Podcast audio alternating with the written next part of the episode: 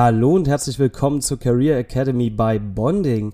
Ihr erwartet an dieser Stelle wahrscheinlich, dass gleich der Jingle einsetzt und danach eine Folge beginnt, bei der wir euch die Gäste vorstellen, die euch eine Menge zu zukünftigen Karrieremöglichkeiten erzählen können.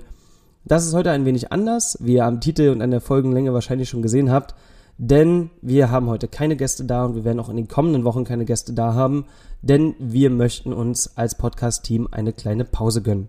Wir sind bei Bonding aktuell sehr beschäftigt mit unserer Messesaison, auch mit den ganzen Messen, die zurzeit nicht stattfinden können, weil uns Corona hier und da einen Strich durch die Rechnung macht. Außerdem sind die Unternehmen gerade in erster Linie beschäftigt mit ihren Jahresabschlüssen, was auch die Sache nicht unbedingt leichter macht.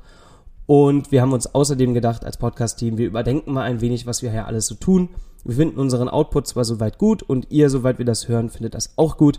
Allerdings wollen wir weiterhin daran arbeiten, immer wieder neue Wege zu gehen und deshalb sagen wir, wir nehmen uns jetzt eine Auszeit, lassen das Jahr ein wenig ausklingen und kommen dann im neuen Jahr, um genau zu sein, am 20. Januar wieder, um mit euch nochmal neue Wege zu erkunden, wie man seine Karriere gestalten kann. Dafür haben wir neue Gäste, dafür haben wir vielleicht auch neue Formate, dafür haben wir vielleicht auch die ein oder andere Spezialfolge. Also es gibt eine Menge, auf das ihr euch freuen könnt.